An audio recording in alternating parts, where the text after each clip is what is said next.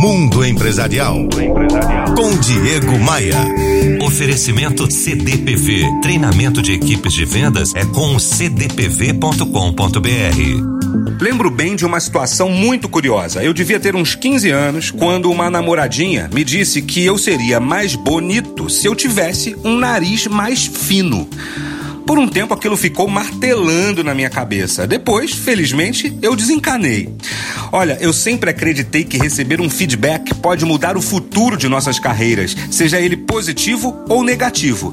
Mas devemos ter um cuidado enorme com as críticas, principalmente aquelas vindas de pessoas que não têm qualquer qualificação para criticar a gente. São, na verdade, papagaios e o mundo está cheio deles. No caso daquela minha namorada, ela era uma especialista em nariz? Era especializada em design de rosto? A vida fica muito mais leve quando a gente assume o controle de como respondemos a cada crítica que atravessa o nosso caminho. Fica mais bonita quando a gente aprende a desviar dos baldes de água fria que recebemos.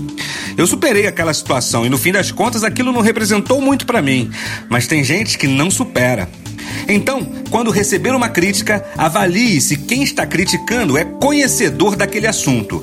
Se for e, e, e, se alterar a situação for possível, beleza, mãos à obra. Mudar sempre é necessário.